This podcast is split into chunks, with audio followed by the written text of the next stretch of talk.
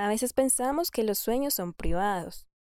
Pocas veces los hacemos públicos y menos los compartimos en grupo. La gran pregunta de hoy es, ¿cómo lograr los propósitos trabajando en equipo?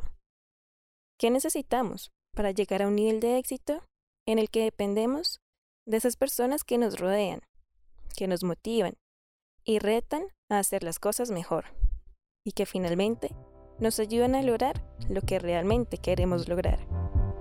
Bienvenidos al quinto episodio de Soñar es viable.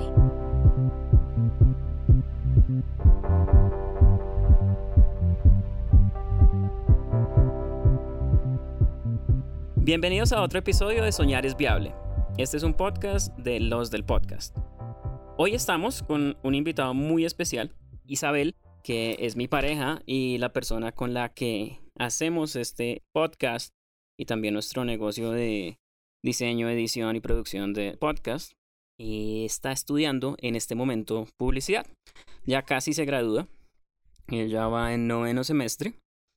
Y dentro de los profesores que ella ha tenido la oportunidad de conocer, uno de los más memorables, pues yo, yo no conozco directamente a nuestro invitado de hoy, pero de los que más he oído hablar, de los más memorables para mí, es Rodrigo Gamba, que es la persona que estamos entrevistando en este momento y la persona que vamos a conocer ahora. Yo te voy a decir, Rodrigo, más o menos como, como yo sentí una evolución en la percepción de Isabel de tú quién eras, porque al inicio de la carrera, Isabel también estaba como en un estadio mental en el que estaba em, empezando hasta ahora. Tenía como un interés por la publicidad, pero era como un interés no tan fuerte, no tan arraigado. Y de los profesores que conocía, tenía una clase contigo y ella me decía, ah, yo no entiendo este profesor, es como, yo no sé por qué es como tan creído. Y eso a mí siempre me pareció muy curioso. Es como, pero ¿cómo así que es muy creído este profesor? ¿Por qué es creído? No, pues porque es que ha hecho muchas cosas, habla de las cosas que ha hecho, pero al mismo tiempo como que no sé, pero no entiendo por qué lo habla de esa manera. Eso fue hace como cuatro años. Ahora, hace como dos meses, si no estoy mal, o un mes y medio tal vez, ya vemos que hay una experiencia y como una manera de, de verte muchísimo más humana, como más sincera también, y más íntima y más bonita.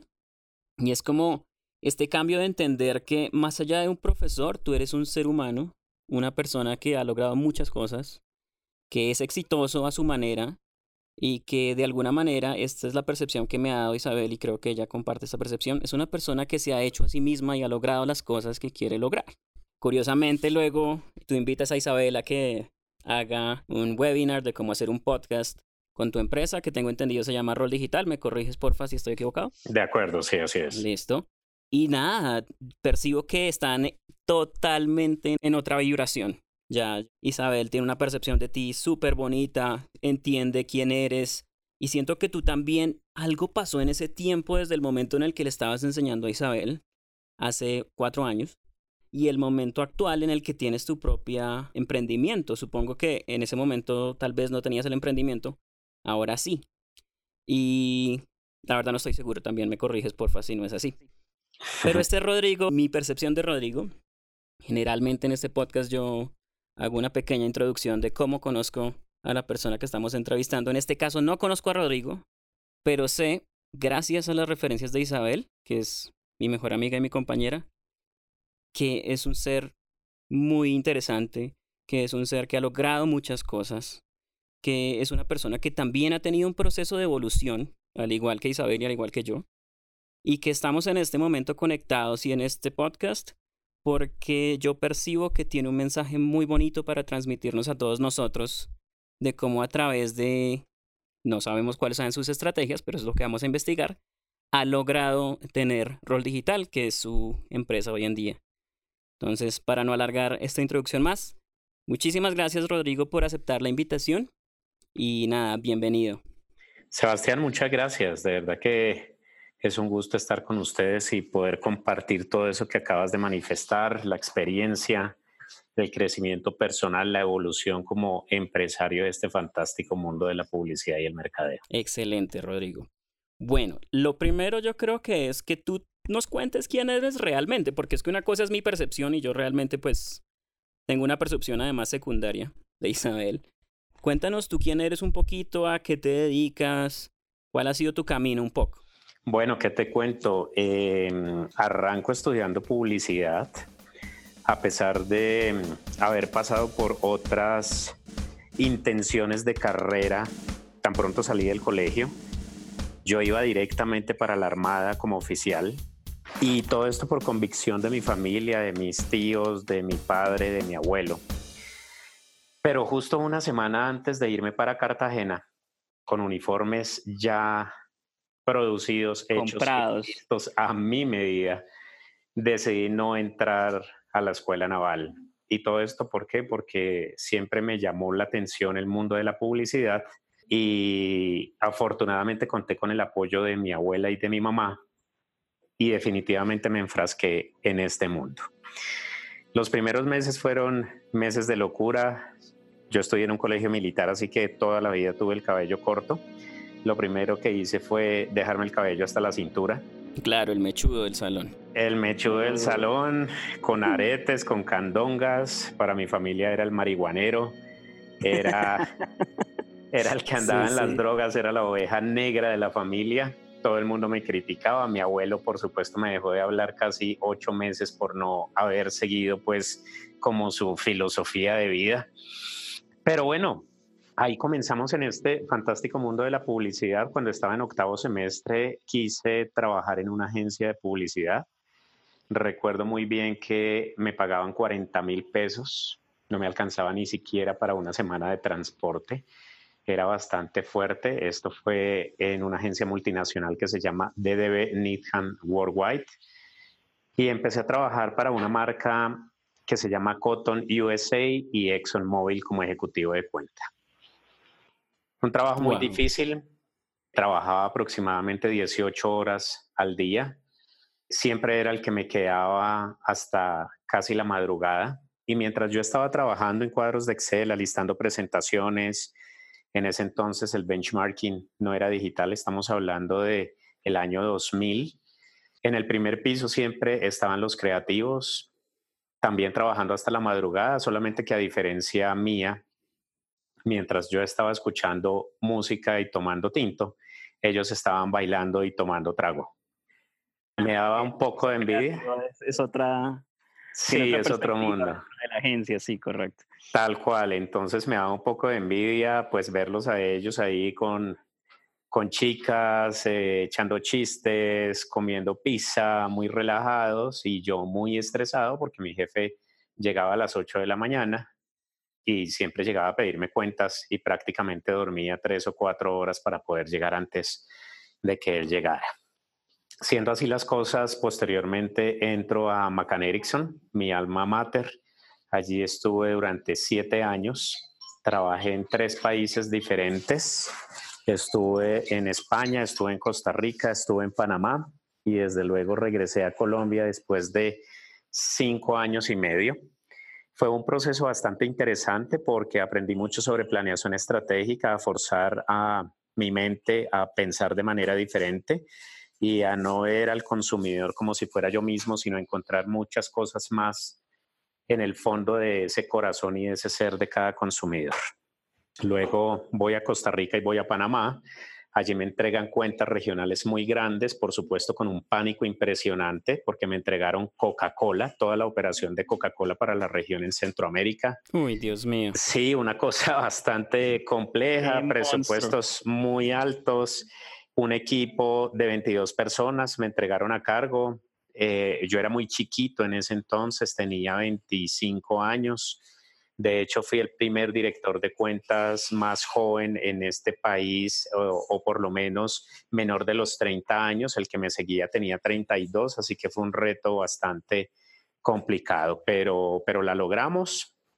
Me volví muy amigo del presidente de Macam para Centroamérica y obtuve un ascenso y me nombraron como director general de cuentas y New Business por ende, ya el equipo creció, ya tenía 36 personas a cargo, manejaba negocios para toda la región centroamericana y el Caribe, viajaba demasiado, me la pasaba prácticamente 20 días montado en un avión yendo de República Dominicana, Trinidad y Tobago, a Panamá, Honduras, Guatemala, El Salvador, un trabajo bastante fuerte, pero el ser soltero me lo permitía.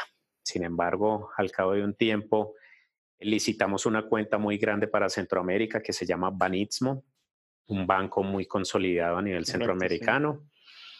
Y ganamos la cuenta, afortunadamente. El banco vino a hacer su expansión a Colombia, a toda Sudamérica, y fui trasladado otra vez a Macán, Bogotá, como director general de cuentas para este banco, con un crecimiento pues no solamente a nivel profesional, sino también a nivel económico. Afortunadamente la carrera que estudié paga muy bien si tú logras engancharte de la manera adecuada y si demuestras que eres bueno en tu ejercicio. Así que llegué aquí, trabajé ocho meses para el banco, pero desafortunadamente, y como todos los negocios, hay cambios. HSBC compró la operación de ese banco para Sudamérica, así que prácticamente me quedé sin trabajo.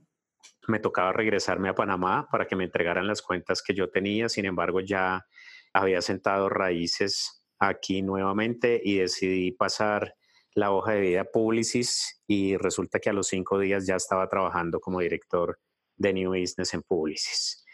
Tuve la oportunidad no, allí. Increíble, qué talentoso. No, perdona, pero qué chévere, listo, sigue, sigue. Muchas gracias. Tuve la oportunidad de conocer a Felipe Camacho, que era el vicepresidente creativo, a Fernando Martelo, que era el presidente, y a Elizabeth Loaiza, que era la gerente. Confiaron muchísimo en mí. Como te comentaba, pues un pelado todavía, tenía 26, 27 años en ese entonces nos ganamos cuentas muy grandes, visitamos Hewlett Packard para toda la región, Pfizer, Toto, que nunca había tenido una agencia de publicidad, logramos ser la primera agencia de esta marca, logrando desarrollar su negocio a lo que es hoy en día, porque antes ellos vendían solamente maletas, nosotros con la investigación que hicimos en conjunto con Jürgen Klarik, logramos desarrollar códigos de marca que llevaron a Toto a desarrollar desde ropa hasta accesorios y ser la marca que es hoy en día bajo el concepto del unconditional. Ganamos súper ricas, también siendo la primera agencia de esta empresa en toda su historia. Cuando la tomamos ya tenía más o menos 50 años de historia. Y bueno, fue un crecimiento acelerado a tal punto que me llamaron de Jonan Rubicam a ofrecerme la dirección general de cuentas. Prácticamente le respondía directamente al presidente de la compañía, era el segundo la segunda cabeza, pues de arriba para abajo, manejaba negocios como Movistar, Banco de Bogotá, la cuenta más grande que era Home Center y allí estuve durante siete años largos al frente de este monstruo, logrando cosas maravillosas para el país, afortunadamente, y para el gremio. Nos ganamos tres oros en Cannes. Tuve la oportunidad de montarme en el podium en Cannes y de crear historia para este país a nivel publicitario con incluso un premio Guinness Record por tener la piñata suspendida en el aire más grande del mundo y con una participación de 2.600 personas en la apertura de la piñata. Posterior a esto, y después de una pancreatitis muy fuerte, estuve hospitalizado casi 20 días, decidí alejarme del mundo de la publicidad y entrar al mundo del mercadeo, Trabajé en tres empresas como gerente de mercadeo y hoy soy el director general de, mi propia agencia, la cual comparto la felicidad de, de la sociedad con dos personas maravillosas que han apoyado este gran sueño y que sin duda también se ha convertido parte de sus vidas. Esta empresa es una empresa de marketing digital, se llama Roll Digital, con clientes muy importantes hoy en día como Hoteles Cuyart, Hoteles Marriott, Gecolsa, Caterpillar, entre otros clientes internacionales de, gran envergadura. Y desde luego compartido todo esto con esa pasión que me ha acompañado durante los últimos 13 años, que es ser docente universitario de publicidad en mercadeo, tanto en pregrado como en posgrado. Hoy en día impartimos cursos de marketing digital, donde les enseñamos a las personas profesionales, mercadólogos, estudiantes, personas que quieren saber de este fantástico mundo y hemos capacitado, yo creería que alrededor de unas 600, 800 personas de casualidad. Entonces, nada, se logra, se, se, vuelve magnificente este sueño después de 18, 19 años. Hoy en día estamos trabajando al 100% para Rol Digital. Contamos con un equipo muy robusto de personas entre community managers, desarrolladores, diseñadores gráficos, personas que están al frente del desarrollo de apps, de páginas web, de la comunicación que movemos para nuestros clientes, dando muy buenos resultados, logrando muy buenos resultados, muy buenas métricas, muy buena analítica, que claramente se traduce en Big Data y posteriormente esto puede llegar a convertirse en estrategias demasiado eficientes para las marcas con las que trabajamos. No es un sueño fácil, no es un sueño efímero, es un sueño realmente hecho a pulso. Me siento muy orgulloso, al igual que mis socios, de haber logrado crear esta magnífica agencia donde la filosofía que prima es el respeto, la transparencia, la lealtad y la sinceridad. Y de esta manera podernos colaborar entre todos los que trabajamos en rol digital y no ser sencillamente el director general, sino Aquí todos somos iguales, compartimos todos los mismos ideales y nos ayudamos a poder desarrollarnos como profesionales, poder llevar dinero a nuestras casas y poder ser relevantes en este mercado. Es una agencia, como te comentaba, hecha pulso, donde la parte fundamental es la parte humana, donde la lealtad es lo más importante. Hoy en día tenemos el orgullo de ser la agencia digital de un festival mundial como lo es Wina, que ha realizado sus premiaciones en diferentes países, en diferentes ciudades como Los Ángeles, como México, Distrito Federal, como Buenos Aires, como Chile. Este año haciéndolo aquí en Bogotá, pero trayendo aproximadamente a 2.600 personas a este magnífico evento. Así que, pues nada, eso es como un espaldarazo bastante fuerte y es como como el aplauso a la labor cumplida con esta maravillosa empresa que hoy en día ya no es un sueño, sino es una completa realidad. Ese soy yo, apasionado por la publicidad y el mercadeo. Duermo muy poco, tres, cuatro horas al día, siempre pensando en publicidad y siempre haciendo lo mejor para mis clientes con un alto sentido humano hacia no solamente mis clientes, sino colaboradores y proveedores en rol digital. No, pues no, Rodrigo. A ver, Primero, creo que tengo como 4.000 preguntas para hacer. Entonces, me voy a enfocar en, las que creo que son más chéveres. Pero antes de eso, muchísimas gracias en serio por apoyarnos en este emprendimiento que tenemos con Isabel. Muchísimas gracias también por la oportunidad de compartir lo que hemos aprendido en el webinar en el que estuvimos contigo hace un par de meses. Y muchísimas gracias por tu sinceridad y por tu no sé, siento que estás de una manera muy auténtica y muy fresca comentándome quién eres y cómo has llegado a Rol Digital y a lo que estás construyendo hoy en día. Entonces, antes de continuar, quiero parar y darte muchísimas gracias por estar aquí. ¿Listo? No, Sebastián, gracias a ti. Listo. Ahora, wow, tengo en serio muchas preguntas. Cosas que me saltaron a la mente Jürgen Klarik. Ok, para los que no conocen Jürgen Klarik, Jürgen Klarik es una persona que entiende mucho el mundo de la publicidad, entiende mucho el mundo del idioma, el lenguaje, la cultura, la comunicación y lo traduce a ideas consumibles para marcas para que puedan lograr objetivos o posicionarse en nuevos territorios, nuevos imaginarios. Rodrigo, tal vez me corrige si estoy diciendo algo incorrecto o si es por ahí. No, de hecho es un gran gurú de la publicidad y el mercadeo, es una persona muy reconocida a nivel mundial. Según él comenta, ha preparado a más de 4 millones de personas en diferentes tópicos dentro del marketing, las ventas y la publicidad. Es un gran profesional, muy reconocido, al igual que Cristina Quiñones, que incluso si se quiere a Philip Kotler. Excelente. Claro, pero es que Jürgen Clark tiene un nombre que suena súper memorable, ¿no? Es como tiene algo, algo mágico y de verdad, yo tengo un par de libros acá en la casa, he leído un poco del man y me parece muy chévere que, tal fue trabajar con este personaje, solo por curiosidad, una preguntita chiquitica. Pues bueno, te la voto así de frente. La curiosidad fue la curiosidad más grande de mi vida porque fue un negocio de dos millones de dólares que hice en el año 2007. Así chiquitico. Mm. Chiquitico, eh, lo peor de todo esto es que nunca conté con la aprobación ni de mi jefe aquí en Colombia ni de mi jefe en Nueva York. Seguí para adelante asumiendo el riesgo. Después de 15 días, donde se dieron cuenta que había hecho ese negocio, me llamaron al orden a Nueva York. Me tocó viajar en un vuelo casi que charter directo. No alcancé a llegar al hotel a descansar, ni mucho menos porque me estaba llamando el presidente regional a rendir cuentas de por qué había hecho eso. Fue el reto más grande de mi vida, creo. Genial. Y cuando llegué allá, afortunadamente habían salido los resultados justamente ese día de la investigación que habíamos hecho.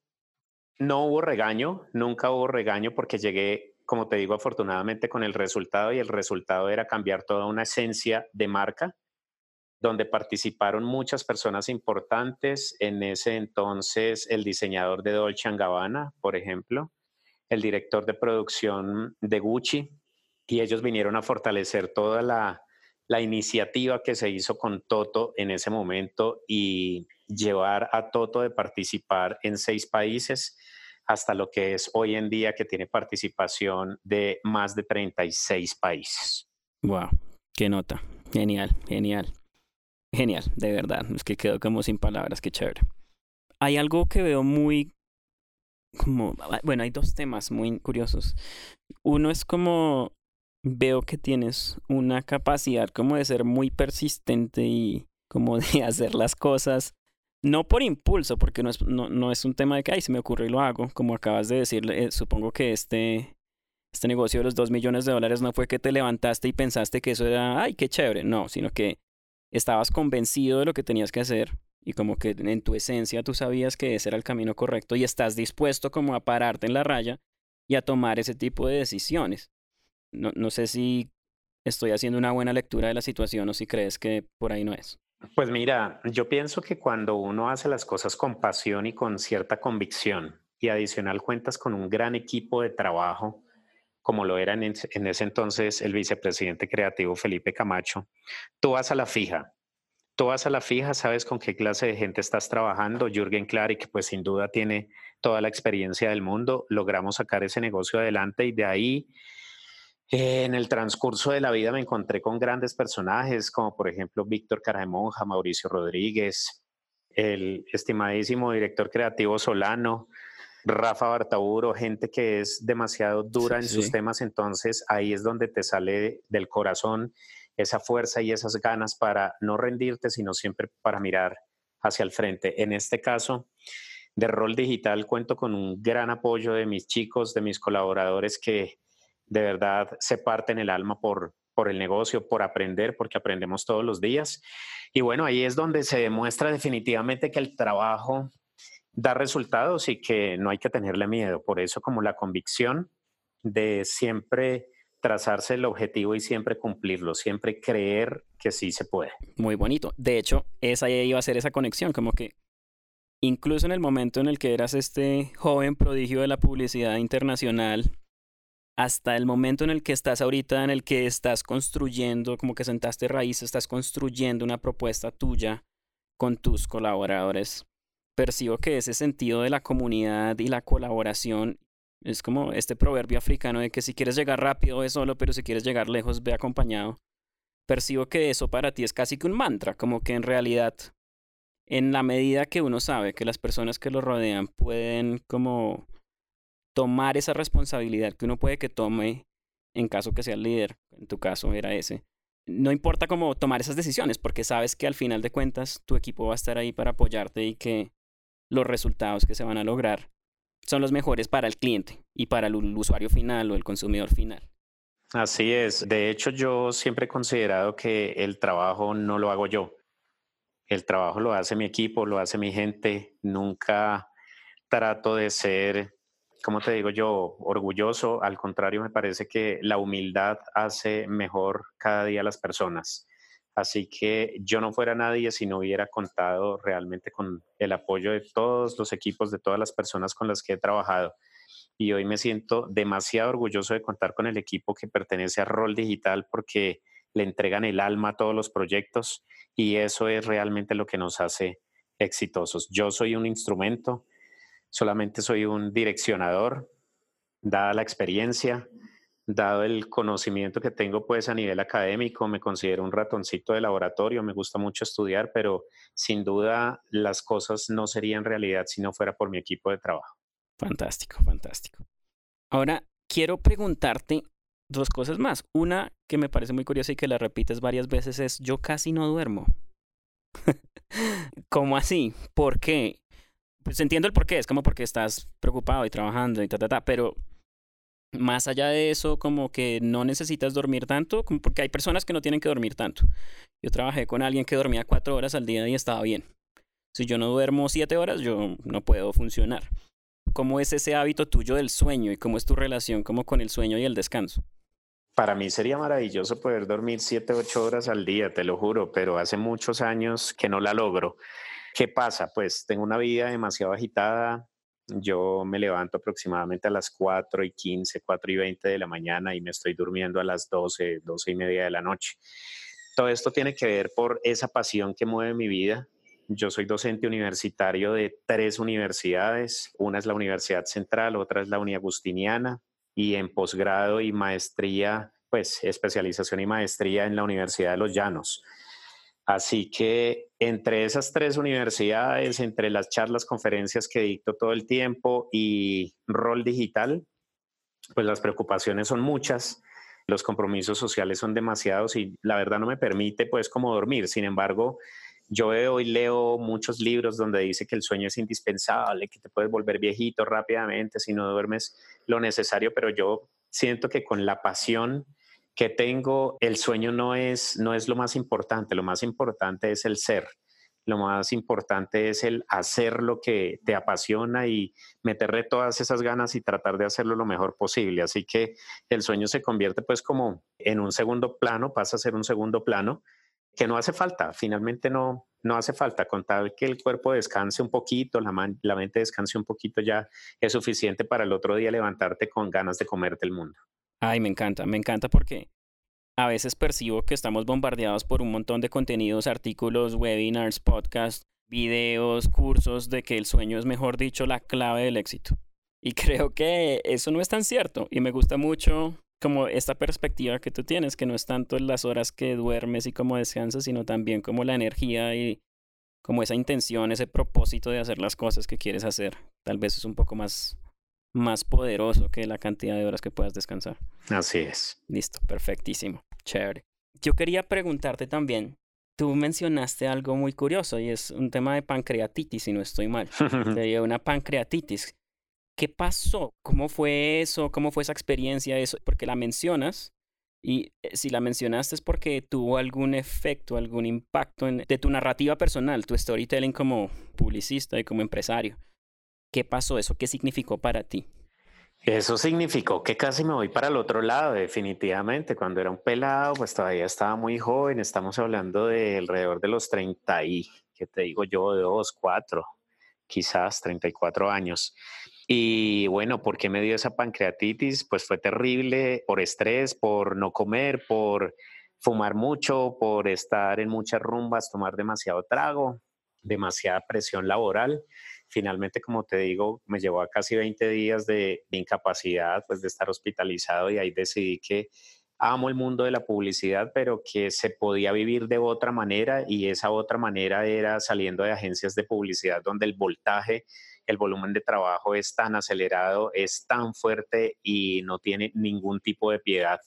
Así que como no tiene ningún tipo de piedad, decidí tener piedad conmigo mismo y decidí darle un cambio a mi vida y por eso me fui para el área de mercadeo durante algunos años. Hoy en día vuelvo a agencia, mi propia agencia, Rol Digital, pero vuelvo en una posición diferente, donde como te comentaba al inicio, el sentido humano es lo más importante. Mis colaboradores difícilmente salen después de las 7 de la noche de trabajar y difícilmente trabajan un fin de semana pensamos mucho en el tema humano y mm, bueno, la vida a punta de este tipo de cosas, de golpes, de enfermedad, de enseñarme cosas, me ha demostrado lo que quiero hacer con rol digital y hoy me siento pues muy orgulloso de lograr este tipo de filosofías, no solamente corporativas, sino personales donde, como te manifestaba ahorita, la colaboración, la sinceridad, la lealtad es lo más importante, trabajar en equipo, dar lo mejor de sí como persona, como ser humano y levantarte cada día creyendo que puedes hacer mejores cosas, de ser una buena persona, de ser bonito,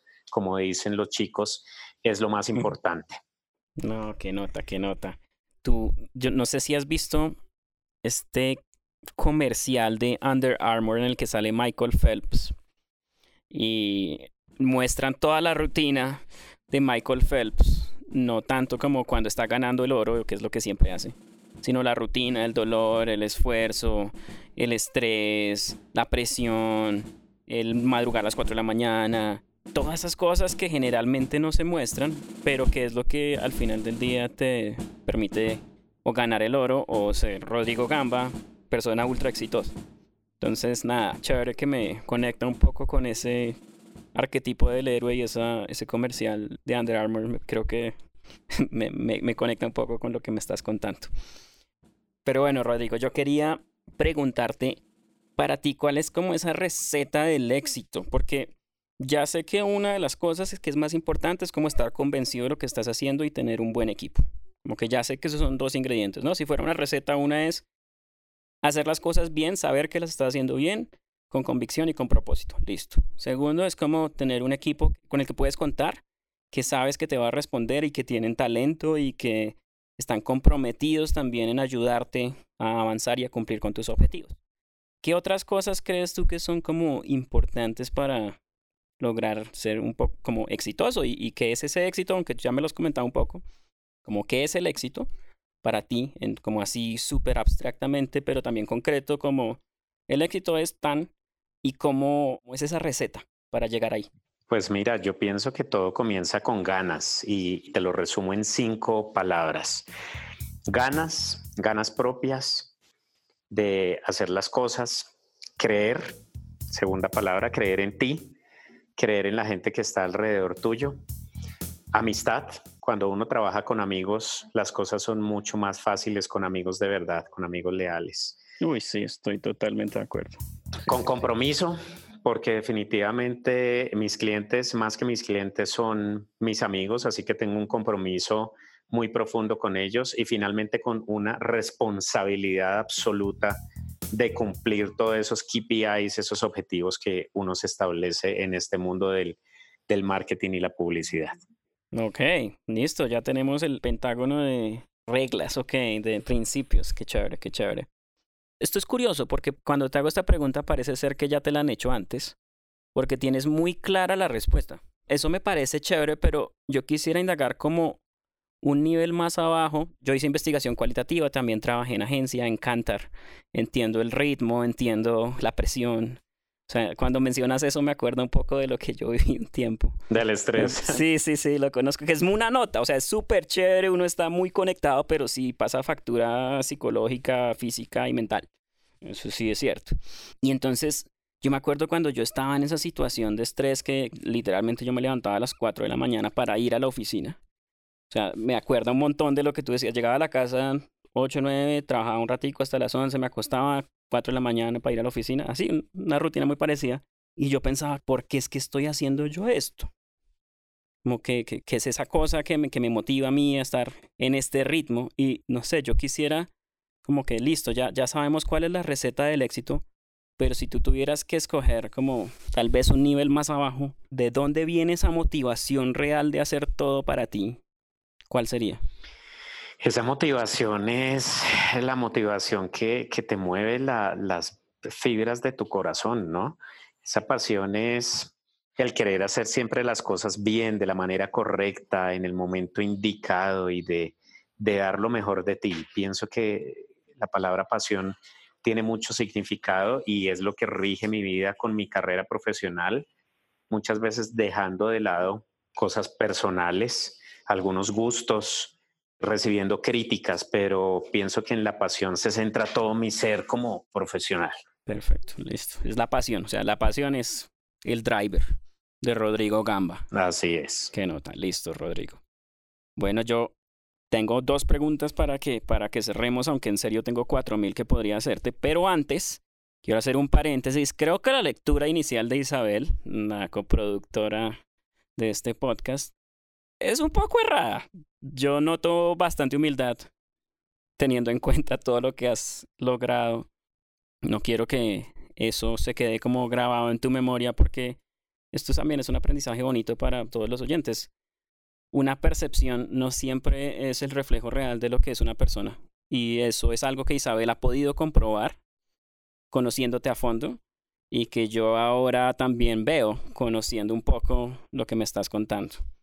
Entonces, pues chévere, ahí está el paréntesis. Ahora sí, siguiente pregunta es, dame algún tipo de contenidos, libros, videos, campañas publicitarias, no sé, algo que te haya marcado y que sean como esas herramientas que te ayudan a ser exitoso, porque ya sabemos como la receta.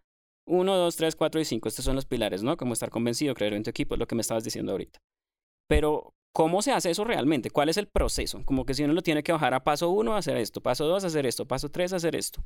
¿Cuáles son como esos hábitos pequeñitos? Esos, no sé, como todos los días leo media hora algo de publicidad o algo de tendencias, me meto a trend watching, no sé. ¿Qué haces tú para, para ser este ser que eres? Ya, pues mira, hay que leer, hay que leer definitivamente. A mí me han marcado demasiado tres libros, dos de ellos de Jürgen Klarik, uno de Philip Kotler, Marketing 3.0 para mí fue una disrupción del mercado, la cosa más, más fuerte, más abrupta, porque Philip Kotler dice en ese libro que ya le dice a los empresarios, dejen de crear productos para ver si van a funcionar. Mejor pregúntenle a sus clientes si ese producto es lo que ellos están esperando o pregúntele cuál es el producto que están esperando y luego sí desarrollenlo.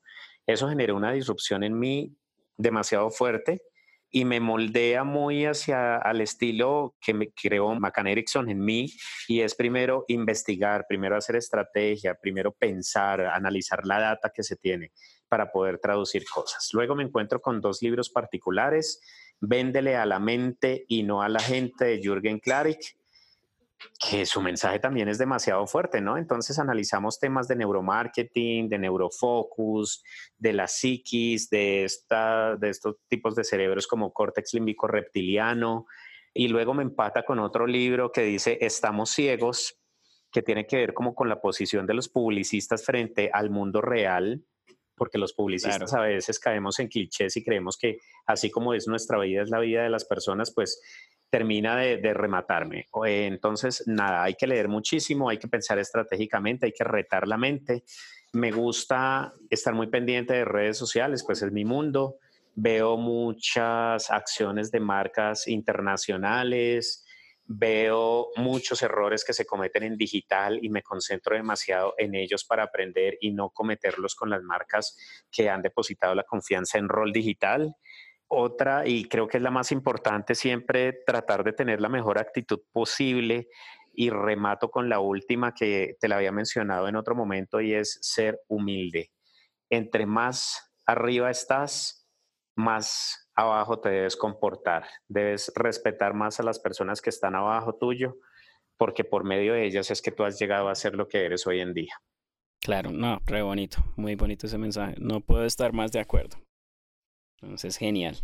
Bueno, pues excelente. Creo que en este momento ya solo me queda como, pues me quedan mil cosas. Tal vez en un futuro nos gustaría invitarte de nuevo a que hagamos otro podcast de nuevo y toquemos muchos otros temas a profundidad porque de verdad casi que cada una de tus cuando estabas contándonos quién es quién eres y tu experiencia de vida a mí me gustaría parar en cada uno de los lugares que me dijiste por ejemplo las empresas los proyectos y indagar un poco más a profundidad pero el formato de este podcast digamos que también es, la idea es que sea ligero y más bien dar la oportunidad que la persona vuelva en un futuro. Entonces, por ahora me gustaría preguntarte también como para nuestra audiencia, como digamos que veo mucha sabiduría en ti. Creo que de alguna manera, hasta a mí personalmente me gustaría que fueras mi mentor y me enseñaras muchas cosas. ¿Cuáles serían como los consejos principales que tú le darías a una persona como para que encuentre ese camino al éxito independiente de si es publicista, arquitecto, lo que sea, como que qué son las cosas que le permiten a uno lograrla realmente, qué hace que los sueños sean viables y no se queden en un sueño. Para ti, ¿cuáles serían esos los consejos así nucleares? Haga esto, no haga esto, no sé, como sea que lo imagines tú. Pues mira, mmm, te repito otra vez, pasión, pasión, hay que tener mucha pasión, hay que tener vibra, hay que tener garra, hay que tener ganas, hay que tener confianza en ti, hay que creer, cree, ¿no? Cree siempre en ti. cree que todo sí se puede, no tienes que confiar ni depender de alguien para lograr tus sueños, para lograr entrar a tener un buen trabajo. Te lo resumo en pasión, te lo resumo en creer y te lo resumo en confiar. Hagan eso siempre. No importa la carrera que tengan, no importa ese reto, no importan, no importa esa barrera que tengas, siempre cree en ti, lógralo. Ah, excelente. Muchísimas gracias, Rodrigo, de veras, por aceptar esta invitación. Estamos muy honrados y muy felices de que nos hayas podido acompañar. Yo quiero ahora sí cerrar con la última pregunta y nos despedimos. Cuéntame una experiencia muy compleja que te haya tocado en la vida y cómo hiciste para afrontarla, para que no se quebrante este sueño y estas ganas de seguir adelante y esta pasión. ¿Qué hiciste? Bueno, situaciones difíciles muchas, muchas, demasiadas. De hecho, creo que la que más me ha marcado es cómo la guerra de poder que uno normalmente cree que se da en temas políticos o en temas económicos también permea el mundo de la publicidad. Y probablemente eso en algún momento me golpeó y me golpeó muy fuerte. No podía creer que profesionales de nuestra envergadura nos fijáramos tanto en el poder y nos atreviéramos a pisotear muchas veces a, a las personas que estaban a nuestro alrededor no lo compartí y por eso decidí tomar acciones que tomé en ese momento porque no, no está dentro de mi filosofía de vida. Ok, ¿y qué acciones tomaste? Dejar el gremio, dejar el gremio por un tiempo. Claro, claro. Perfecto, perfecto. Listo, Rodrigo. Muchísimas gracias de verdad por acompañarnos. Hemos aprendido un montón. Creo que nuestra audiencia también le va a parecer súper, súper chévere este podcast. Gracias por tu tiempo por tus aprendizajes, por tu humildad, por todo. Nos llevamos cosas fantásticas y definitivamente voy a ponerme a leer esos libros muy pronto. Claro que sí, Sebastián. Gracias a ti, gracias a todos por escucharme y nada, bienvenidos cuando necesiten alguna cosa me pueden buscar en redes sociales que con el mayor de los gustos estamos para colaborarnos. De hecho, eso te iba a preguntar. Si alguien quisiera contactarte, ¿cuál sería la mejor forma para contactarte? Bueno, me consiguen en mis redes sociales, Rodrigamba2, en Instagram, en Facebook o pueden entrar a www.roldigital.co y en la parte de contáctenos allí estaremos dando respuesta a lo que requiera. Listo. Muchísimas, muchísimas gracias, Rodrigo. Que tengas muy buena tarde y nos vemos en un siguiente episodio. Gracias a ti. Buena tarde. Dale, que estés bien. Chao. Chao.